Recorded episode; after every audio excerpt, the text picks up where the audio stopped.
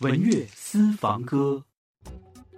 柯以敏出生于马来西亚，一九九六年签约台湾索尼唱片，推出在台湾地区的第一张国语专辑《断了线》，获得马来西亚雨写奖中的传媒推荐大奖。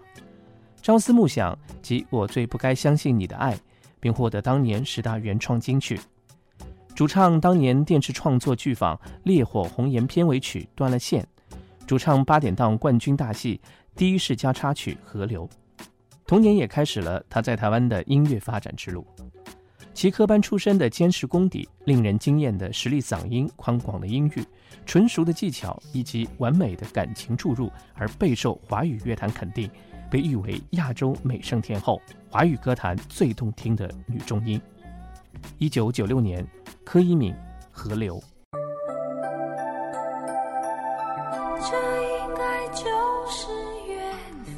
吧，生命足迹步步与你结伴，多少次笑中的泪，已汇成了海洋。装进记忆行囊，这应该就叫人